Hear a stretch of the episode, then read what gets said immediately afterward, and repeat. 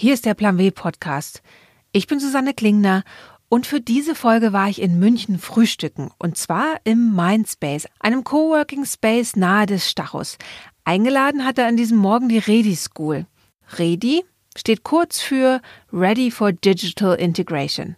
Und genau darum geht es auch, junge Menschen, die neu in Deutschland ankommen, zum Beispiel als Geflüchtete, im digitalen Bereich auszubilden. Die erste Redi-Schule wurde 2015 in Berlin gegründet. Seit 2017 gibt es eine zweite Schule in München. Ende 2018 hatte die Redi School 500 Studentinnen und Studenten. 17 Menschen aus elf Ländern sind im Unternehmen angestellt. In München laufen neun Kurse, in Berlin zwölf, dazu sieben Kurse, die sich speziell an Frauen richten. An diesem Morgen im Mindspace gibt es heißen Kaffee, frische Croissants, Müsli und Obst und dazu eine Gesprächsrunde zur Arbeit der Ready School. In einem der Sessel auf der Bühne sitzt die Redi-Gründerin Annekia Richard. Neben ihr mein SZ-Kollege Dirk von Gehlen, der gerade schon einen kurzen Vortrag über das Internet als Heimat gehalten hat. Auf der anderen Seite Abdul Salam Hamdan, der in Berlin an der Redi School studiert hat. Und neben ihm als Moderator Till Grusche, Gründer und Geschäftsführer der Business Romantic Society. Sie sprechen über Chancen für und durch Einwanderer, über Ideen und Karrieren, über neue Projekte wie das Redi Frauenprogramm. Nach dem offiziellen Teil an diesem Morgen setze ich mich mit Annekia Riecher zusammen, um sie noch einmal im Detail über ihre Arbeit auszufragen. Annekia Richard wurde in Dänemark geboren machte dort ihren Bachelor an der Chaos-Pilot einer Mischung aus Business- und Designschule. Nach ihrem Abschluss arbeitete sie einige Jahre als Beraterin für Corporate Social Responsibility, unter anderem für Samsung. In Japan machte sie ihren Master, 2012 zog sie dann nach Berlin, wo sie das Berliner Stanford Peace Innovation Lab aufbaute. Drei Jahre später begann sie ihre Idee der Ready School umzusetzen. Wir sitzen in einem modernen Glaskasten, sehr typisch für so ein Coworking Space. Hohe Decken, riesiger Konferenztisch in der Mitte. Und als allererstes will ich natürlich wissen, wie ihr die Idee kam, eine Programmierschule für Migrantinnen, Migranten und Geflüchtete zu eröffnen. Die Idee kam in August 2015, ähm, wo ich äh, in Buch in ein Flüchtlingslager in, in Norden von Berlin ähm, unterwegs war oder ich war eingeladen zu ähm, einem Feier für Ramadan. Und dort habe ich einen Geflüchteten kennengelernt, der Mohammed. Ähm, er war Programmierer aus Bagdad und wir haben einfach miteinander gequatscht. Und er hat mir erzählt, dass er ein Bachelor in Computer Science ähm, hatte, aber seit er in Deutschland war, keinen Laptop hatte, weil man bringt natürlich nicht seinen Laptop mit nach Deutschland, ist zu gefährlich.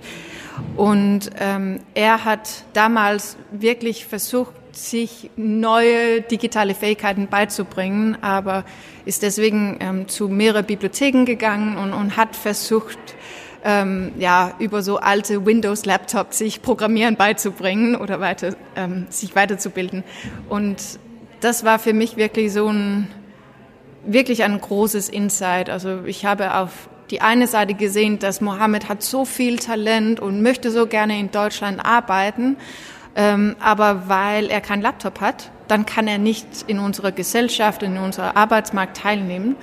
Und auf die andere Seite gibt es 55.000 offene Stellen in der IT-Branche in Deutschland und wir brauchen wirklich dringend digitale Talente. Und das war so den ersten, ah, okay, hier gibt es eine Möglichkeit für eine ein sogenannte Win-Win-Situation. Beide gut für Mohammed, aber eben auch gut für deutsche Unternehmen.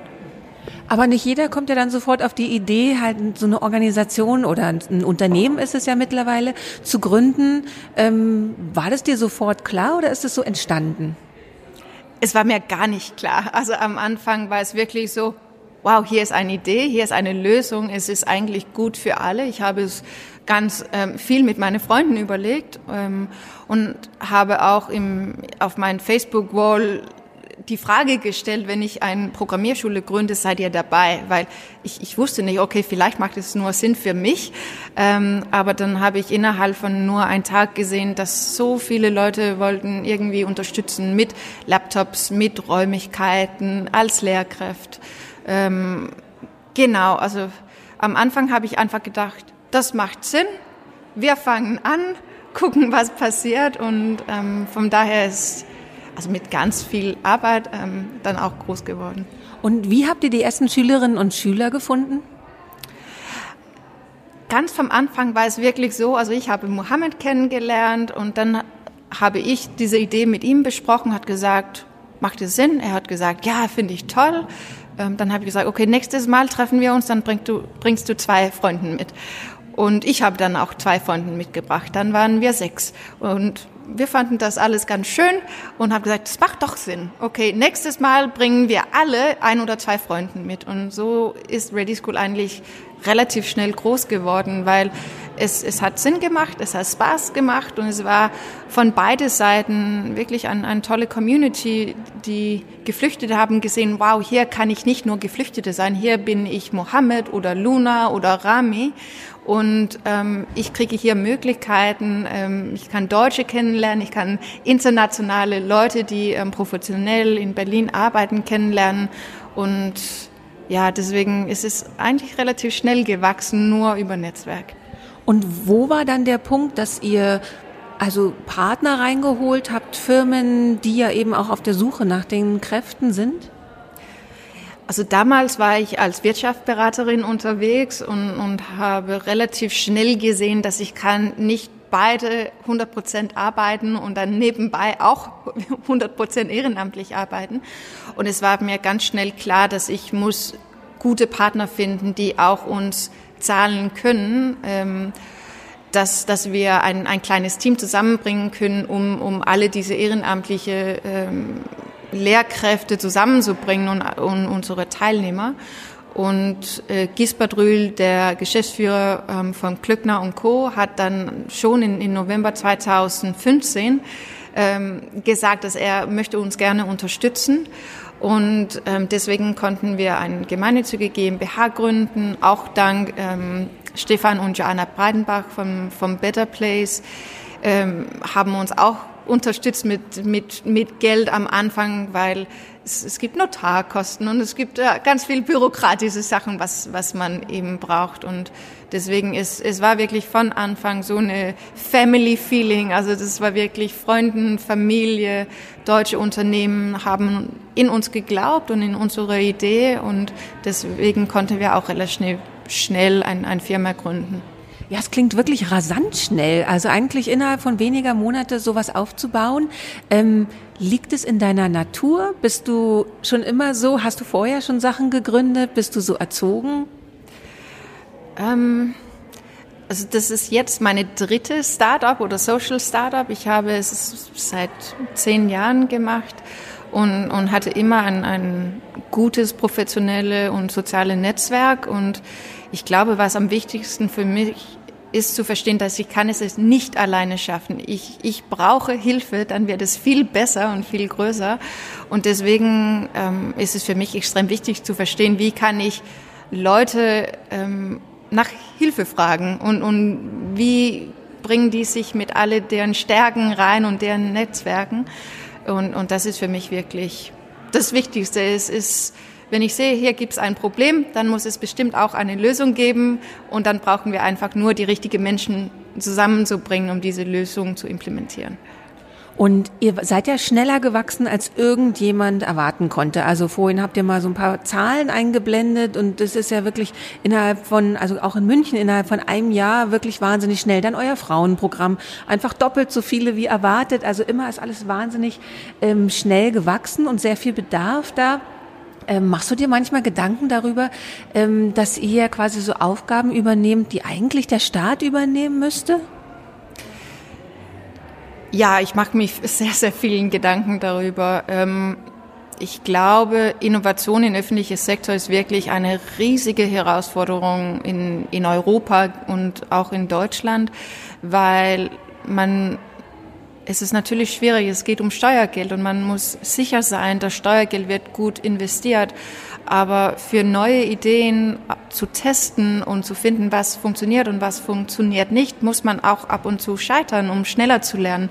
Und, und das ist echt schwierig mit Steuergeld. Und, und das ist so, ich verstehe es auf die eine Seite und, und ich habe voll Respekt für, für den Sozialstaat und, und die deutsche Bürokratie. Ich schätze das wirklich, aber ab und zu geht es auch sehr, sehr langsam. Auf die andere Seite hat es hohe Qualität. Es, es ist eine riesige Herausforderung. Ich glaube, das ist wirklich am, eine viel größere Herausforderung als die Flüchtlingskrise, nur zu verstehen, wie bringen wir neue Ideen in unsere ähm, Bürokratie rein und ich hoffe, dass wir auch ein gutes Beispiel sein kann, dass wir arbeiten ja ganz eng mit MBQ, also Stadt München, zusammen und, und die Beamten, also Bühlen und Petra und Anneliese, also die, die müssen alle weltbekannt sein, also auf jeden Fall in Deutschland, weil, weil die sind so flexibel und so proaktiv und kreativ und, und haben wirklich uns großartig unterstützt, diese ganze Bürokratie zu navigieren. Und nur deswegen haben wir es auch erfolgreich geschafft in, in München und ich bin im BQ extrem dankbar. Mit deiner Begeisterung für die Sache und deiner Energie hättest du natürlich auch irgendwie ein Unternehmen gründen können, was einfach darauf setzt, so viel Geld wie möglich zu verdienen. Aber du hast halt dich entschieden, so eine gemeinnützige GmbH, also so ein Social Business aufzubauen. War dir das schon immer klar, dass es da mehr geben muss als Geld oder ist es durch Zufall entstanden? Ich glaube, das ist geht nicht nur mir so, dass das Geld ist natürlich schön, aber ähm, gute Freunden zu haben und, und Zweck und Sinne in meinen Alltag zu haben, ist genauso wichtig. Und ich glaube, für ganz viele Menschen in den so 20, 30, 40er Jahren geht es genauso. Und deswegen, jetzt haben wir 250 ehrenamtliche Leute, die also wirklich mehrere Stunden jede Woche bei uns investieren, ohne Geld zu kriegen. Aber ähm, wir, wir haben im Moment eine Warteliste von Ehrenamtliche, also mit 100 Ehrenamtliche, die möchten gerne bei uns anfangen, weil es für den Sinn macht und Spaß macht. Und das ist auch wirklich, ich, ich sehe es wirklich so, dass unsere ehrenamtliche Unterstützer müssen genauso viel kriegen, was die unsere Teilnehmer geben, weil dann sagen die auch deren Freunden Bescheid und sagen, ach doch, komm, mach mit und nur so können wir auch eigentlich auch skalieren. Und ich finde, wir sehen es auch in, in viele Unternehmen, die kommen zu uns und möchten gerne über so Purpose reden oder Zweck oder Sinn, weil da liegt die zukünftige Märkte auch für, für Großunternehmen. Das heißt, du hast das Gefühl, da verändert sich was, also weg vom Großkapitalismus, vom schnellen Geld und so hin zu wirklich, wie du sagst, Purpose, also Bedeutung oder Sinn der Arbeit? Ja, absolut. Da sehe ich wirklich. Es, es hat sich glücklicherweise verändert. Ich glaube, es muss aber schneller gehen. Ich, ich sehe gerne, dass mehrere Unternehmen sagen, wir, wir geben unsere Arbeiter die Möglichkeit, auch ehrenamtlich sich zu engagieren, weil es auch Sinn macht für den Unternehmen, weil nur das oder nur damit können die, die besten Talente behalten in den Unternehmen. Ansonsten gehen die einfach woanders hin, wo mehr Geld gibt. Und ich glaube, da werden wir große Veränderungen sehen, aber es muss, es muss schneller gehen. Nach einer kurzen Pause spreche ich mit der Münchner Schulleiterin Sophie Jonke und mit zwei Studenten der Ready School. Also bis gleich. Werbung der Plan W Podcast wird ermöglicht von LinkedIn, dem Karrierenetzwerk. Hier können sich Mitglieder austauschen, von anderen inspirieren lassen und selbst Beiträge schreiben. Vor allem Frauen können das Netzwerk für sich nutzen. Wie erklärt Sarah Weber, Senior Editor im Münchner LinkedIn Office? Hi, ich arbeite bei LinkedIn als Redakteurin. Wir arbeiten journalistisch, schreiben Artikel, haben einen eigenen Podcast, machen Videos. Und wir kümmern uns außerdem um das, was die LinkedIn-Mitglieder auf der Plattform machen. Sprich, wir schauen, wer die besten Artikel, die besten Posts, die besten Videos veröffentlicht und sorgen dann dafür, dass die von einem größeren Publikum gesehen werden. Warum sollten sich denn besonders Frauen bei LinkedIn anmelden? Gerade für Frauen ist es super wichtig, ihr Netzwerk zu pflegen. Also wirklich zu schauen, wer sind die Leute, die sie kennen oder die sie kennen möchten, die sie beruflich weiterbringen können, mit denen sie sich austauschen wollen und vor denen sie sich auch als Expertin positionieren wollen. Dafür eignet sich LinkedIn total gut, weil Erstens, man hat natürlich ein Profil und kann zeigen, was man selbst beruflich macht, aber man kann sich eben auch ein bisschen darüber hinaus positionieren mit Posts, mit Artikeln, mit Videos und dann wirklich zeigen, wofür man steht. Und ich werde dann zum Beispiel für Jobs ähm, vorgeschlagen und solche Sachen, oder? Wir hatten tatsächlich einen Fall, wo ein Mitglied einen Artikel drüber geschrieben hat, wie schwierig es ist, wenn man über 40 ist und einen neuen Job sucht. Sie hat ganz viele Bewerbungen geschrieben und es hat einfach nie geklappt. Sie hat dann einfach so sehr persönlich das geschildert, wie das für sie war und mit sehr, sehr vielen Reaktionen von Menschen, die ähnliche Erfahrungen gemacht haben und am Ende kam dafür wirklich ähm, für sie ein neuer Job bei raus. Vielleicht kannst du als jemand, der da schon länger unterwegs ist und auch natürlich die Innenansicht von LinkedIn hat, vielleicht kannst du ein paar Tipps und Tricks verraten für das Profil, für den eigenen Auftritt dort? Mein Haupttipp ist, keine Angst haben. Es ist kein Hexenwerk, man muss nicht wahnsinnig viele Stunden reinstecken und sein Netzwerk pflegen, sondern es geht einfach darum, sich mit den Leuten zu vernetzen, die man kennt und zu sagen, was man gerade beruflich macht, ein Foto hinzuzufügen und das reicht eigentlich als Basics. Und was man dann machen sollte, ist einfach mal ein bisschen posten und Spaß damit haben und wirklich zu gucken, was habe ich mitzuteilen, das vielleicht sonst niemand anders sagen kann.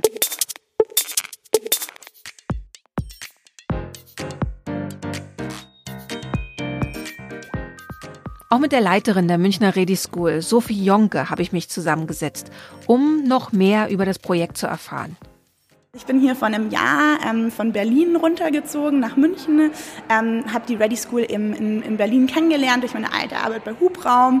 Ähm, das ist der Startup-Inkubator von der Deutschen Telekom und ähm, Ready School war eine Zeit lang in unserem Coworking Space dort und ich habe eben sie kennengelernt und fand das ganz großartig, was sie gemacht haben und habe mich dann auch freiwillig engagiert und eben mitgeholfen. Ich bin keine Programmiererin, aber habe so den, den äh, BWL-Hintergrund, dass ich so ein bisschen mithelfen konnte mit Lebensläufen und der ganzen Karrierebereich Beratung, so in den, dem Bereich.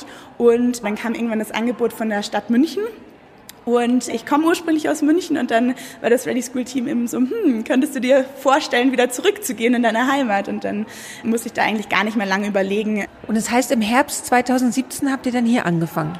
Genau, im November, also wirklich, ähm, ja, ich glaube so 1. November bin ich wirklich hierher gezogen und war dann am Anfang noch die ersten Monate ganz alleine hier vor Ort. Also die, ähm, ich habe davor schon ähm, zwei, drei Monate davor in Berlin angefangen bei Ready School, habe mit den Gründern ganz viel zusammengearbeitet und mit dem Team in Berlin, um eben alles so ein bisschen ähm, ja, zu verstehen, wie das abläuft. Habe auch ganz viele Interviews mit den Studenten und mit den Volontären geführt, um eben zu verstehen, warum man zu Ready School auch kommt und das irgendwie auch weiterzutragen, auch vor allem diesen, diesen gewissen Ready Spirit, sagen wir immer, eben auch in, in eine andere Stadt mitzubringen. Und jetzt mittlerweile sind wir ähm, acht, zwei davon äh, Vollzeit Freiwillige, also ähm, genau, und die anderen alle Halbzeit angestellt und ich in Vollzeit. Genau. Und wo sitzt ihr dann? Weil im Prinzip diese ganzen Kurse und so finden ja in den Firmen statt. Genau, also wir sitzen im Social Impact Lab in der Ballernstraße und ähm, haben dort auch drei Kurse, unter anderem auch das Frauenprogramm. Also Social Impact Lab gibt uns jeden Samstag ihre Räumlichkeiten, dass wir da dieses Frauenprogramm machen können, worüber wir auch sehr, sehr dankbar sind, weil das einfach eine extrem große Gruppe ist und für jeden Samstag da was zu finden, ist einfach nicht so leicht. Wir haben da auch unser Büro, ähm, das wir seit August anmieten eben und haben aber neun weitere Locations, in denen wir unsere Kurse noch machen. Also das heißt, auf der einen Seite sind es ähm, die ähm, Tech-Unternehmen, die auch die, die Kurse anbieten. Auf der anderen Seite sind es auch kleinere Firmen, zum Beispiel IXDS, ist so eine ähm, Designfirma, bei der findet unser UX-Design-Kurs statt. Das heißt, die, die Kurse finden schon immer auch in einer Umwelt statt, die eben was mit dem Kursinhalt zu tun hat, damit auf der einen Seite auch neue Kontakte entstehen können, aber auf der anderen Seite eben auch so ein bisschen die Vorstellung von, okay, wo könnte ich denn mal arbeiten und wie, wie sieht es denn überhaupt aus und was ist so ein Alltag in dem Bereich? Und wie ist es so? Rennen euch die Firmen eh die Bude ein oder müsst ihr wahnsinnig viel Klinken putzen? Ich glaube beides. Also die Klinken putzen wahrscheinlich eher weniger, aber dadurch, dass wir eben so ein kleines Team sind, ist es natürlich schon so, dass wir die Partnerschaften oder dass sie, äh, so Partnerschaften aufzubauen dauern einfach äh, dauert einfach eine gewisse Zeit. Aber wir sprechen auch viel auf auf Tech-Konferenzen und ähm, ja auf auf irgendwelchen ähm, Digital-Summits oder sowas, wo wir einfach immer wieder neue, neue Firmen kennenlernen und dadurch dann einfach auch die Kontakte entstehen. Und was sind so eure Pläne für das nächste Jahr? Also ihr habt jetzt das erste Jahr hinter euch, jetzt kommt das nächste. Habt ihr besondere Pläne, Wünsche, Ängste vielleicht auch? Ja, also unsere erste Priorität ist jetzt wirklich irgendwie das Frauenprogramm nach vorne zu bringen, weil wir einfach gesehen haben, dass das eben noch eine Zielgruppe ist, die bisher noch wenig vertreten ist in unserem Programm oder wir bisher noch ein Programm angeboten haben, das einfach nicht auf die Bedürfnisse gepasst hat. Dadurch haben wir das eben eingeführt. Was wir aber auch festgestellt haben, ist, dass es einfach ähm, sehr viel zeitintensiver ist als unser reguläres Programm. Wir müssen Kinderbetreuung organisieren. Die Betreuung ist irgendwie zeitintensiver. Ähm, man braucht manchmal Übersetzer, die einem unterstützen ähm, bei der Kommunikation. Und das heißt, das ist erstmal das erste Ziel, das stabil zu machen und dann auch zu vergrößern, weil natürlich unser Ziel ist, dass wir so bald wie möglich 50 Prozent ähm, weibliche Teilnehmer in unseren Kursen haben.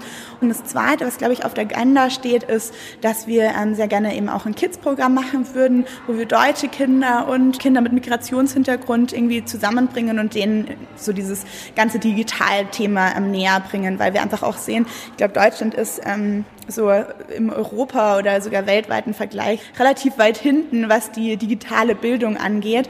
Und ähm, wir arbeiten da schon mit ein paar dänischen Schulen zusammen, die da schon ganz coole Konzepte eigentlich entwickelt haben, die wahrscheinlich auch im, im nächsten Herbst zu uns kommen und da mit 300 dänischen Studenten irgendwie vorbeikommen. Da, das nehmen wir auch so ein bisschen als Pilot, einfach zu schauen, okay, wie kann man sowas dann angehen und umsetzen.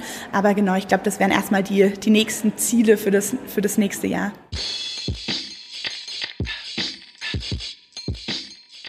Am Ende des Vormittags spreche ich noch mit Hosna und Abdul. Beide haben bei Redi studiert.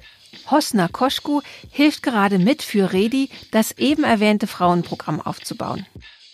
Uh, I'm from Iran. I studied mining engineering in Iran, uh, which is totally different from the world. Ich komme aus dem Iran. Ich habe Bergbautechnik studiert. Das ist ziemlich weit weg vom ganzen Programmierbereich. Ich habe sechs Jahre im Iran gearbeitet und dann beschlossen, dass ich weiter studieren möchte. Deshalb habe ich mich an der Ludwig-Maximilians-Universität in München beworben und ich wurde für den Master in Geophysik genommen. Nach dem Studium habe ich erst überlegt, auch noch meinen Doktor zu machen. Aber dann bin ich doch ins Berufsleben eingestiegen. Ich habe angefangen, mich in den Bereich Data Science einzuarbeiten, der im Moment ziemlich wächst. Aber ich fand es schwierig, mich dafür fit zu machen, dort eine Karriere aufzubauen. Es gibt viel Fortbildungsmaterial online, aber man verliert da schnell den Überblick und fühlt sich verloren.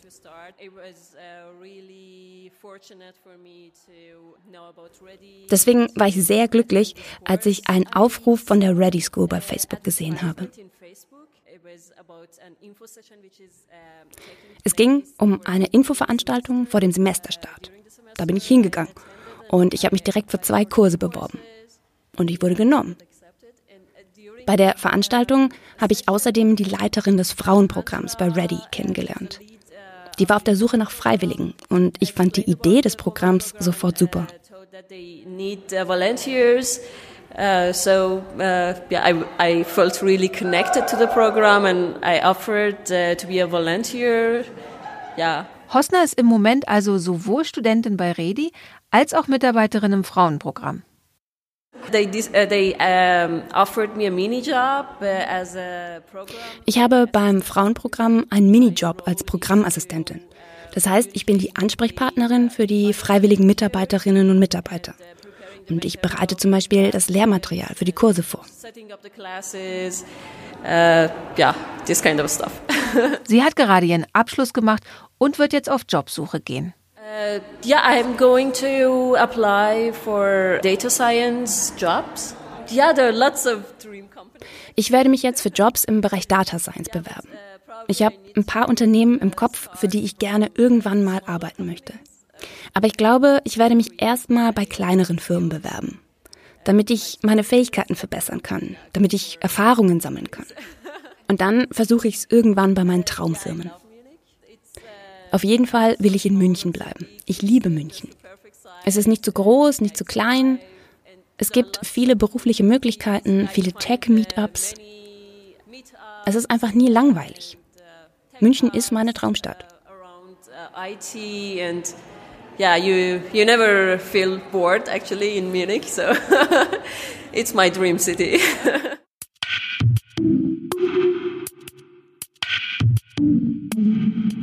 Abdul Salam Hamdan ist 2013 nach Deutschland gekommen.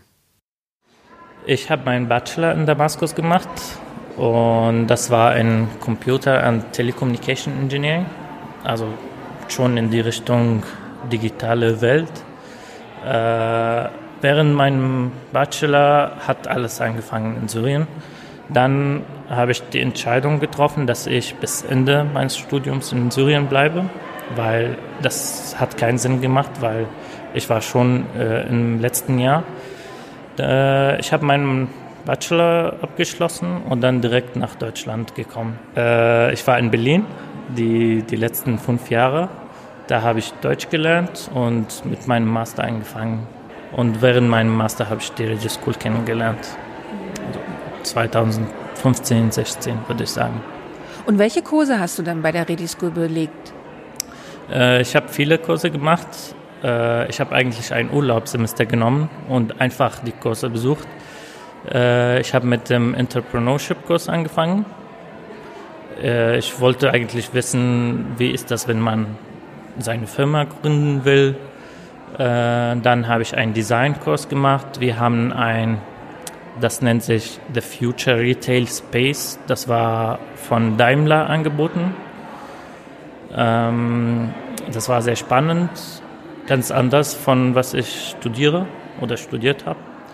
Dann habe ich Java äh, Kurs gemacht, ein bisschen Techniker wieder und dann IoT, Internet of Things Kurs. Das war der letzte. Und die Sophie hat ja vorhin gesagt, also die Leiterin von der Schule hier, dass es 55.000 offene Stellen gibt. Wie war das dann? Sind die Firmen zur Ready School gekommen und haben dann nach Leuten gefragt, weil sie eben Leute suchen? Manche Firmen schon. Also manche Firmen nehmen die Initiative schon und das ist sehr gut, aber manche Firmen wissen das nicht. Also manche Firmen wollen auch helfen, aber wissen auch nicht wie oder ob, ob es eine Ready School überhaupt gibt oder äh, ob wir viele Migranten oder Flüchtlinge oder viele äh, Leute, die an IT interessieren, eine Arbeit suchen. Und deswegen finde ich die Rede School sehr wichtig, weil sie verbindet halt die zwei Welten. Und mittlerweile bist du selbst Lehrer, ne? Äh, Lehrer, genau. Und wir haben im letzten Monat einen Workshop bei uns in der Firma gemacht. Die Grundidee war, dass ich einen Workshop bei uns in der Firma mache, also veranstalte.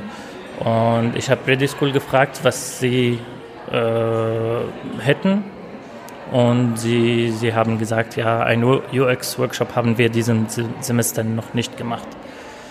Dann äh, habe ich versucht bei uns in der Firma. Am Anfang war eigentlich nicht so einfach, aber ich musste halt die Leute äh, überzeugen und die Ready School vorstellen und alles. Aber es gibt genug nette Leute, die mitmachen wollen. Die, äh, der Workshop haben wir Mitte November gemacht. Da kamen 16 Studenten. Wir haben über UX gelernt.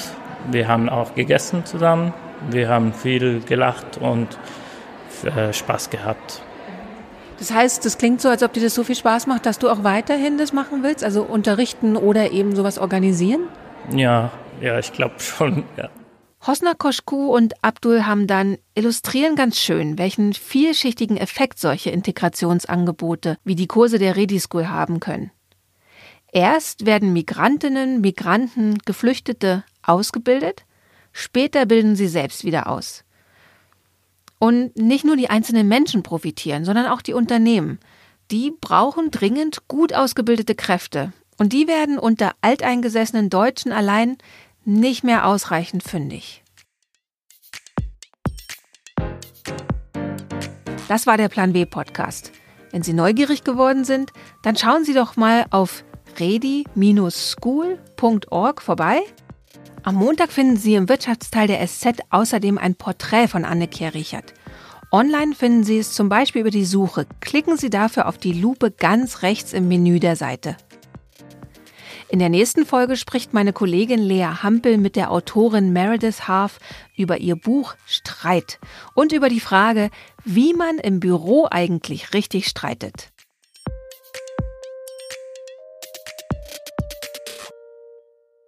Der Plan W Podcast ist eine Haus 1 Produktion. Editing und Sounddesign machte Sophie Kümel. Die Titelmusik ist von Katrin Rönecke. Die deutsche Stimme von Hosna Koschku war Johanna Baumann. Das Cover gestaltete Dirk Schmidt. Wenn Sie keine Folge verpassen wollen, abonnieren Sie uns bei iTunes, Spotify oder in der Podcast-App auf Ihrem Handy. Eine solche Podcast-App finden Sie leicht im App Store oder Game Center. Laden Sie sie herunter und gehen Sie dann auf Suchen oder Hinzufügen, geben Sie Plan W ins Suchfenster ein und klicken Sie anschließend auf Abonnieren. So bekommen Sie jede neue Folge direkt aufs Handy. Alle Podcasts der Süddeutschen Zeitung finden Sie unter www.sz.de slash podcast. Alle Ausgaben von Plan W finden Sie im Digitalkiosk der SZ unter www.sz.de slash plan-w.